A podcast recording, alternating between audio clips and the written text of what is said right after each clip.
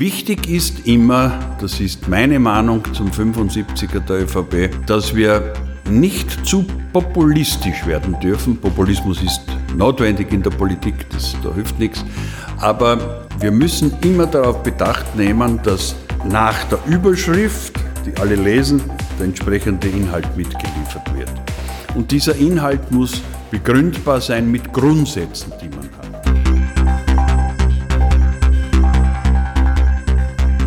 Stimmrecht, der Podcast der Steirischen Volkspartei.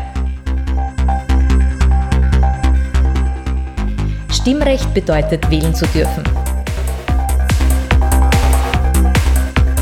Stimmrecht bedeutet aber ebenso, nicht nur zu reden, sondern auch etwas sagen zu wollen. Hören Sie rein und hören Sie zu. Wir bringen Ihnen die Politik und ihre Menschen näher.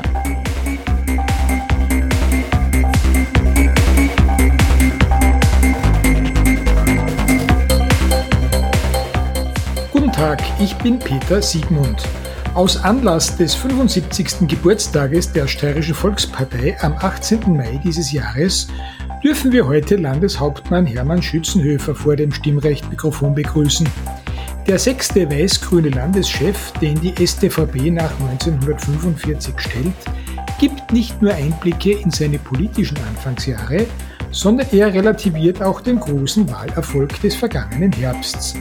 Er spricht über die Unterschiede der STVP zu anderen Landesgruppen und darüber, warum seine Partei seit mehr als 60 Jahren Landtagswahlkämpfe auf Personen aufbaut, wie und durch wen es dazu kam. Vor allem aber redet er ausführlich wie selten zuvor über sein Verhältnis zu Bundeskanzler Sebastian Kurz.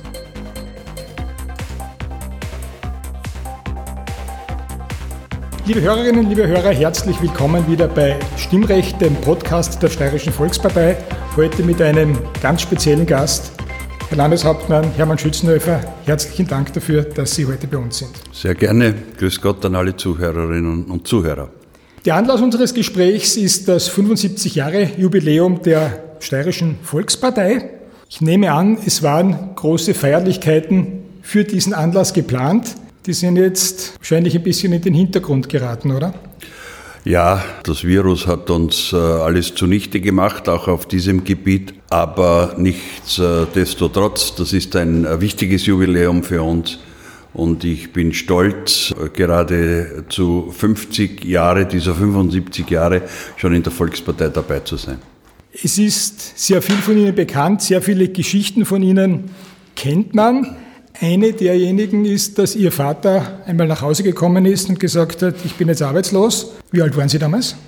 Naja, damals bin ich in die äh, Hauptschule gegangen, also ich werde so zwölf Jahre gewesen sein.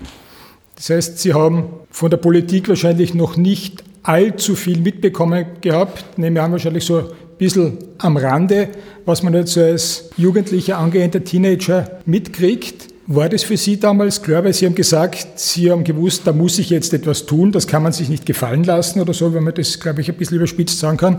Warum war für Sie klar oder war damals für Sie klar, ich muss politisch was machen und ich muss mit der ÖVP etwas machen? Was war Ihr erster Kontakt zur ÖVP?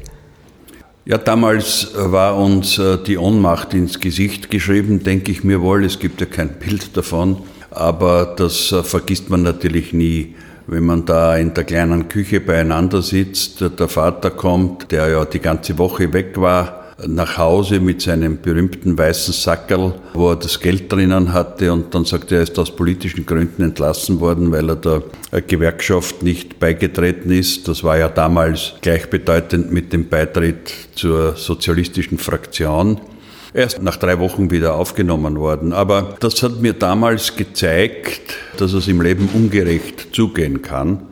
Und ich habe nicht dort äh, mich entschlossen, äh, irgendetwas politisch zu machen, aber dort war mir klar, man muss mitmischen und das ist damit äh, gewachsen. Wie kam es zu Ihrem Interesse für die Politik? Das hat in der Folge natürlich dann auch mein Lehrherr in Kirchbach, der noch lebt, wird bald einmal 100 Jahre werden, der Anton Mabler, äh, gefördert, weil äh, der mich als Lehrling, ich habe Kaufmann gelernt in Kirchbach, immer aufgefordert hat, nicht nur Fußball zu spielen, was ich leidenschaftlich gerne gemacht habe, sondern auch zu formulieren. Ich habe immer schon gerne und gut formuliert, habe äh, bei Zeitungen mitgeschrieben und bin dann irgendwie in die politische Arbeit hineingerutscht. Ich habe für die Tagespost, für die Neue Zeit, für die kleine Zeitung geschrieben und dann eben auch bei der Jugendzeitung Horizont, die ja meine Schwester gar nicht ich zugeschickt bekommen hat als äh, Jungwählerin. Und da habe ich mich einmal gemeldet, bin raufgefahren und die haben gesagt, naja, schreib einmal einen Artikel. Horizont haben wir eine gemeinsame Vergangenheit. Ich habe auch einmal kurzfristig fürs Horizont schreiben dürfen, damals ein Porträt über den Thomas Muster, weiß ich heute noch. War, ja, ja. War eine wirklich spannende Geschichte.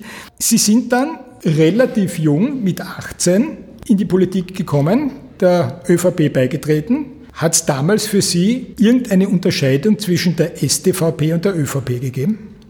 Ich habe im Wesentlichen ja nur die SDVP gekannt. Man hat als Kind mitbekommen und die Bilder gesehen äh, von, von Fiegel, von Raab. Damals äh, war ja nach Gorbach äh, Josef Klaus Bundeskanzler.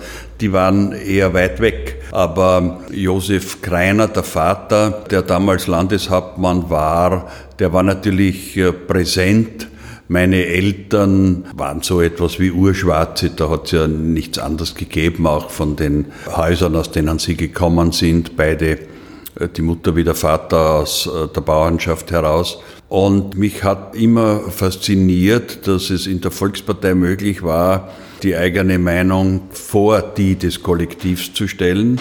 Und ich habe immer ganz gern mitgemischt. Ich war ja auch in der Landjugend als Schriftführer tätig ich habe mich für diese Themen interessiert und durch diese Arbeit im Horizont bin ich dann äh, hineingekommen und im Juni 70 hat mich der damalige Obmann der jungen ÖVP, damals noch junge Generation in der ÖVP, Walter Heinzinger, gefragt, ja, äh, was tust du an einem Werktag in Graz? Habe ich gesagt, ich habe heute meine Prüfung gehabt, ich habe sie bestanden, ich bin jetzt kaufmännischer Angestellter.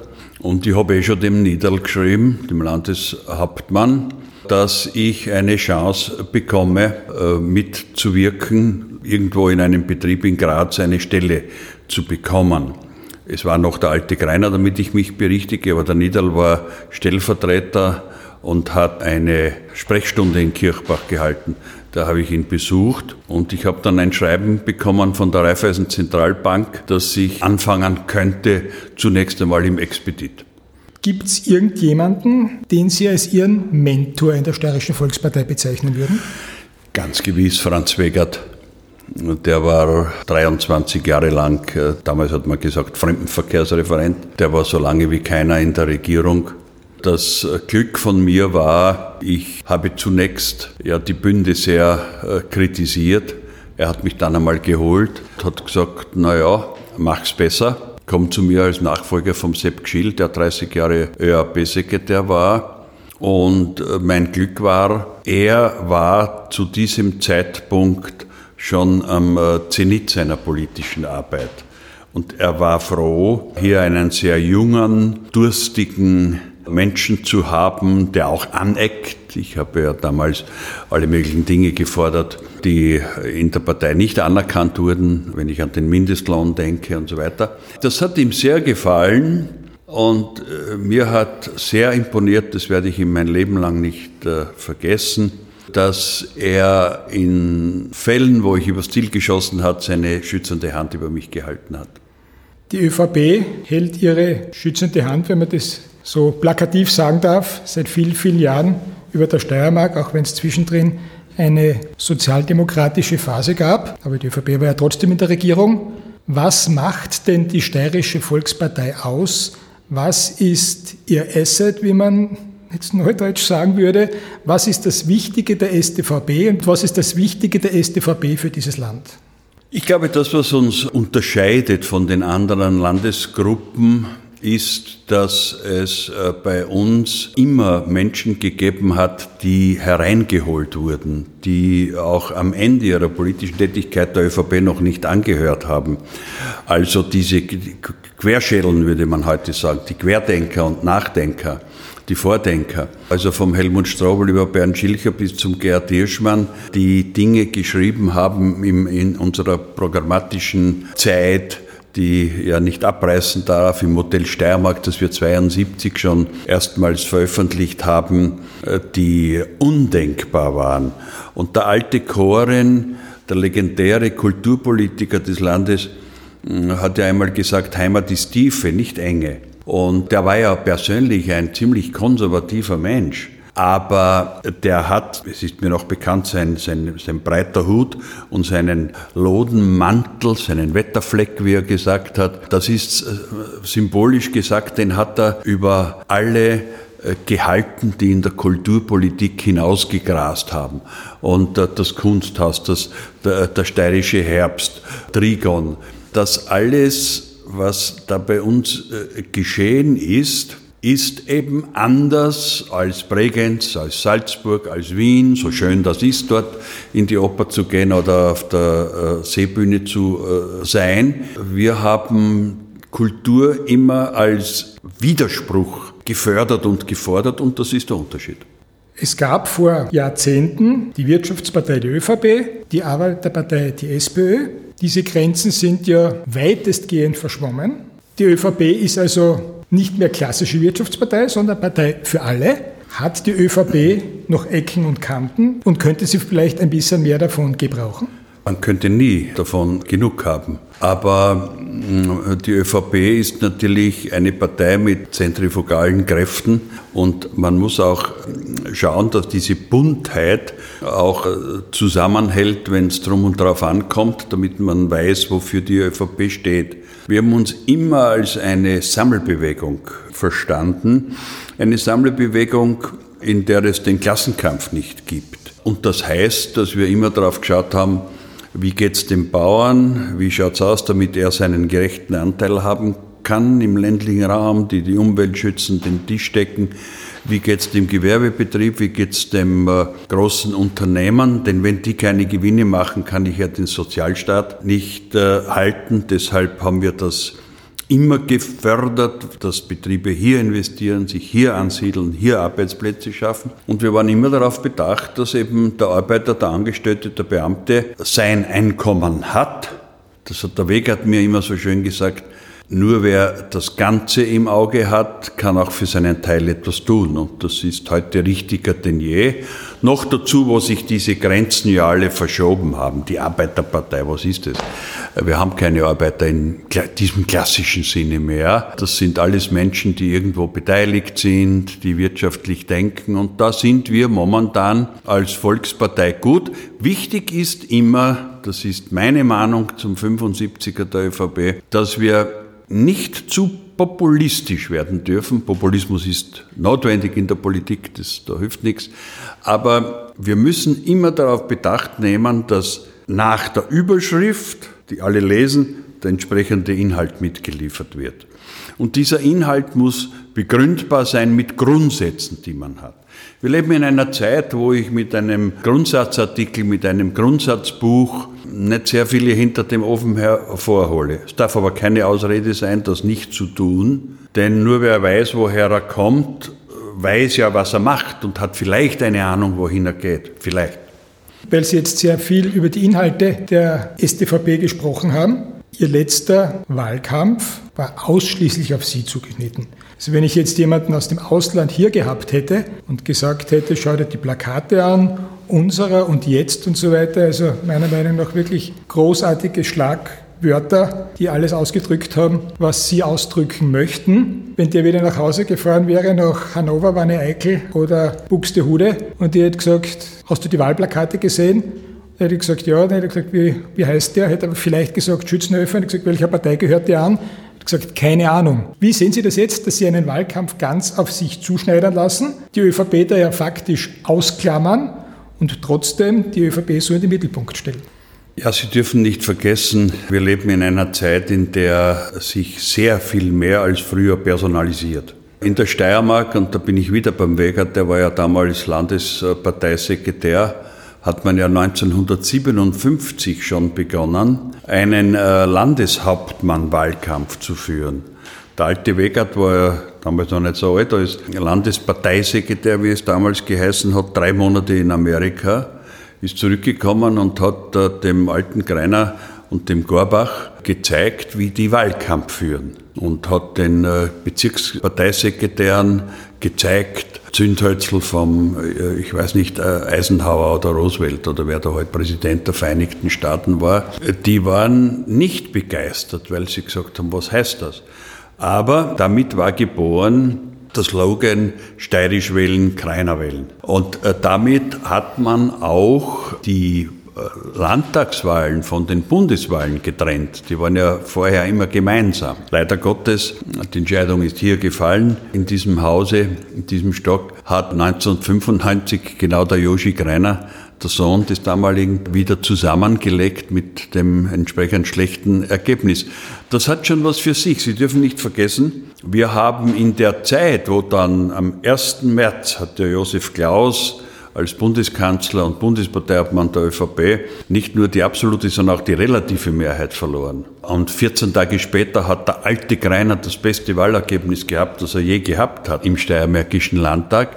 Wir hatten dann eine Zeit, wo wir auf der Bundesebene den Kreisky immer als Bundeskanzler gehabt haben und hier den äh, alten Greiner, den Niederl, den Josef Greiner, die Waldort-Klasnik mit absoluten Mehrheiten. Das heißt, Industrieland Steiermark von der Struktur her ein Land, das bei Nationalratswahlen in den überwiegenden Fällen rot gewählt hat, ein Land, das bei den Landtagswahlen in den überwiegenden Fällen schwarz gewählt hat. Das hat mit Personen zu tun. Und wenn Sie heute sagen ÖVP-Bund, fällt Ihnen der Kurz ein, vielleicht wissen es nur ein Minister, aber das ist sehr zurückgedrängt, das ist sehr personalisiert. Ich habe keinen Einwand, auch bei mir nicht, weil es natürlich Leute gegeben hat, das habe ich ja gesehen, wer hat mir da geschrieben und so weiter, die gesagt haben, sie wähle ich sonst niemanden von, von, den Schwarzen. Und ich habe noch nie schwarz gewählt und ich werde nie schwarz wählen, aber ich werde schützen, falls Vorzugsstimme. So etwas gibt und so etwas hat halt mit dem Bonus eines Landeshauptmanns zu tun. Es wird sicher sehr viele gegeben haben, die bei der letzten Nationalratswahl in erster Linie Sebastian Kurz gewählt haben und nicht die österreichische Volkspartei. Jetzt gelten Sie als großer Befürworter von Sebastian Kurz, aber auch als Chef der Steirischen Volkspartei, die ja nicht immer auf Bundesparteilinie agiert. A, wie geht das zusammen? Und B, ist es vielleicht das schon die Erklärung, dass wenn man zwei Wege hat, die beide zum jeweiligen Gipfel führen, es relativ leicht ist, den einen Weg zu gehen, ohne auf den anderen Rücksicht nehmen zu müssen? Das hat was Wahres. Ich glaube, es ist äh, in der Sicht der Wählerschaft auch so irgendwie der Ausgleich. Hier der junge Stürmer auf der Bundesebene, der nach vormarschiert, der alles ändern will hier auf der Landesebene in einer doch äh, turbulenten Zeit der abwägende alte Fuchs sozusagen. Ich glaube, der eine und der andere sind notwendig. Ich glaube, dass es so auch äh, die Wähler sehen. Und als 33, 34-Jähriger traut man sich mehr, als 68-Jähriger weiß man mehr ohne äh, jetzt besserwisserisch zu sein, weil man mehr erlebt hat. Und ja, wir haben immer wieder auch unsere Stimme erhoben auf der Bundesebene, wenn es notwendig war. Beim Sebastian Kurz ist es so, mit dem telefoniere ich so oft wie mit wahrscheinlich keinem seiner Vorgänger. Und ich sage ihm sehr deutlich meine Meinung, aber unter vier Augen. Die nimmt er auch ernst. Ich kann nicht verlangen, dass er immer das tut, was ich will. Ich möchte ihm nur die Meinung gesagt haben. Das tue ich und es ist dann seine Entscheidung zu tun, was er für richtig hält. Da bin ich jetzt, und das hängt wiederum wahrscheinlich schon auch ein bisschen mit dem Alter zusammen, nicht mehr der, der in der Presse lesen will, dass er den Weg des Bundes in der und der Frage für falsch hält, sondern ich sagte es und die Geschichte ist erledigt. Wie ist diese Situation für Sie überhaupt? Ich gebe zu, dass ich mich das vor allem am Anfang, aber auch jetzt öfters gefragt habe und ja noch keine Antwort darauf bekommen habe. Sind Sie ein langjähriger Vollblutpolitiker, 68, der Sebastian Kurz ist 34? 3? Wird bald 34. Ja. Wie leicht ist es für Sie oder wie haben Sie sich darauf einstellen können, weil leicht kann das nicht sein, dass jemanden, der, da war er erst 30 und Sie waren 64, glaubt, da bleibt er gleich, dass Sie dem auf Augenhöhe begegnen und das wirklich akzeptieren, dass da jetzt so ein junger Mensch ihrer Lebenserfahrung gegenübertritt? Ich glaube, da tut man sich als, als 65 oder 68-Jähriger leichter, einem 30- oder 33-Jährigen zu vertrauen, als wenn man 44 oder so wäre.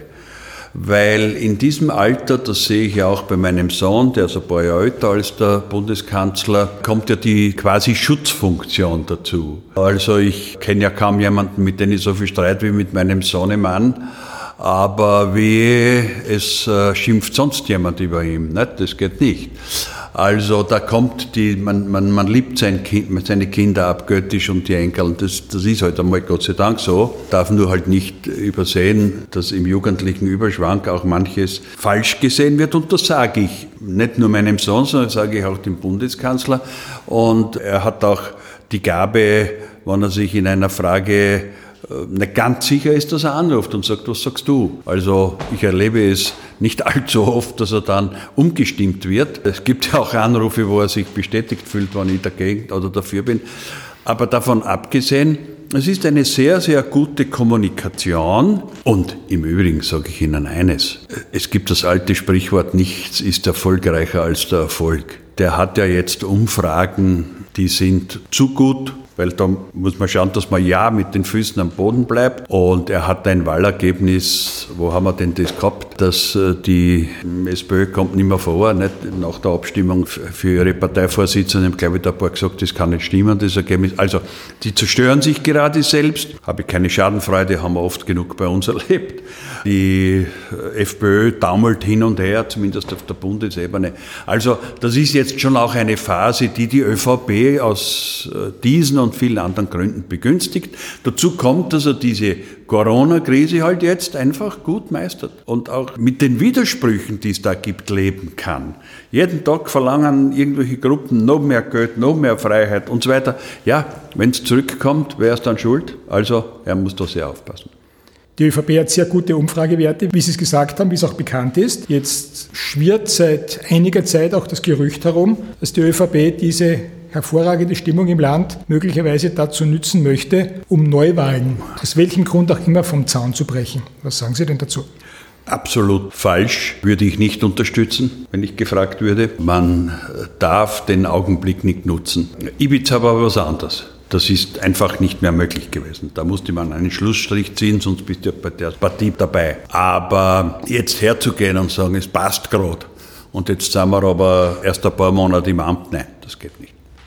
Jetzt erlaube ich mir, Sie ein bisschen aus dieser Wohlfühlsituation herauszuholen. Der Wahltriumph des vergangenen Herbsts, groß gefeiert, berechtigterweise mit großer Freude behaftet, war, wenn ich es richtig interpretiert habe und richtig angeschaut habe, das drittschlechteste Wahlergebnis, das die Steirische Volkspartei bei Landtagswahlen nach dem Zweiten Weltkrieg eingefahren hat. Sie nicken, also ich habe offensichtlich richtig recherchiert.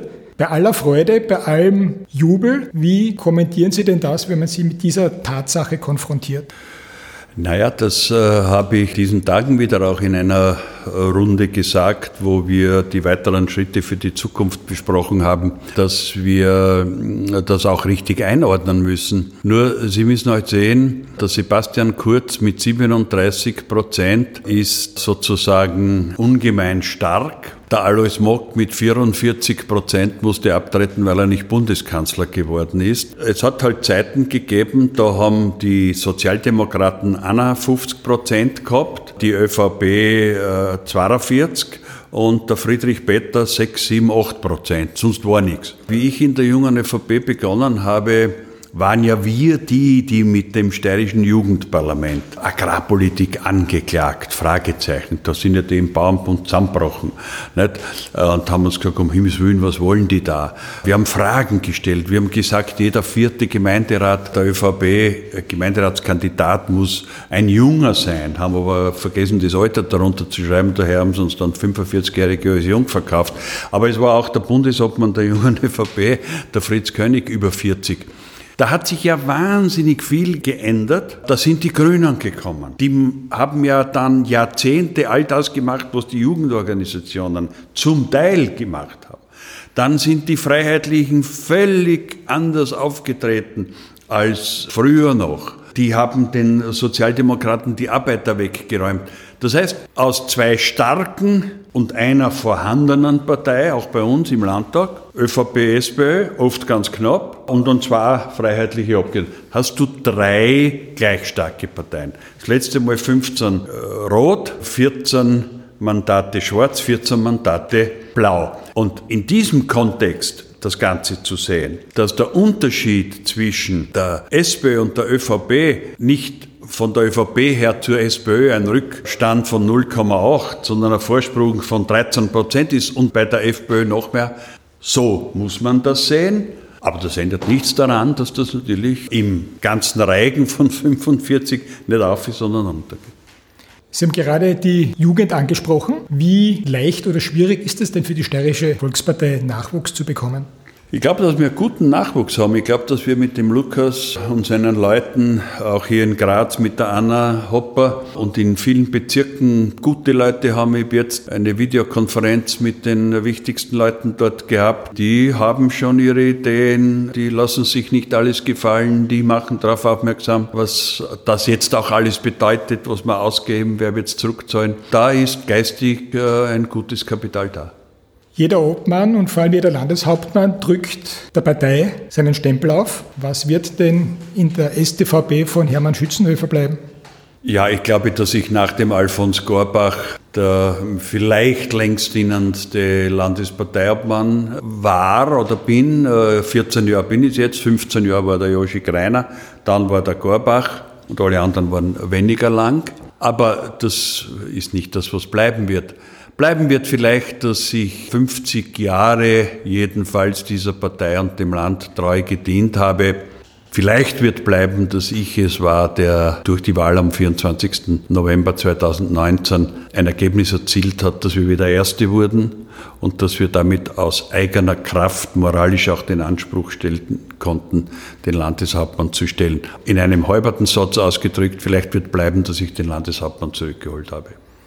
Was möchten Sie für die SDVP, mit der SDVP für die Steiermark noch erreichen? Gibt es ein Kernziel? Ja, dass wir aus dieser Krise gut herauskommen, dass wir nicht aufhören, Reformbereitschaft zu zeigen. Pflegereform, Spitals- und Gesundheitsreform, Budget sanieren ist in weite Ferne gerückt, aber muss im Fokus bleiben. Also da haben wir schon ein paar Brocken und das Land auch immer wieder geistig zu erneuern. Materiell, müssen wir klopfen, haben wir eigentlich alles. Aber neben dem materiellen Wohlstand geht es auch um den geistigen Wohlstand. Und je höher der materielle Wohlstand ist, sage ich immer wieder, umso mehr ist der geistige oft gefährdet. Mit Ihnen hat die Steirische Volkspartei sechs Landeshauptleute nach dem Ende des Zweiten Weltkrieges gestellt. Ja. Wer wird denn der siebte ÖVP-Landeshauptmann sein? Ich sage es berechtigt der, weil der Titel ist ja der Landeshauptmann, also es ist geschlechtsspezifisch erlaubt. Die Frage ist natürlich, wer könnte denn Ihre Nachfolge antreten? Und diese Frage ist unbeantwortbar. sie ist schon beantwortbar, aber Sie wollen sie nicht beantworten. Das, so schaut's aus. das macht gar nichts. Herr Landeshauptmann, ich bedanke mich ich sehr, sehr herzlich mich. dafür, dass Sie sich die Zeit genommen haben Danke. für das unterhaltsame Gespräch, für das Hintergrundgespräch und ich wünsche Ihnen weiterhin alles Gute für Sie und für die Steiermark. Das wünsche ich auch. Danke, alles Gute. Danke. Liebe Hörerinnen, liebe Hörer, herzlichen Dank für Ihre Aufmerksamkeit, für Ihr Interesse an Stimmrecht, dem Podcast der Steirischen Volkspartei, diesmal mit dem Landeshauptmann der Steiermark, mit Hermann Schützenhöfer. Ich kann Ihnen ausnahmsweise schon verraten, wen Sie in der nächsten Folge von Stimmrecht hören werden.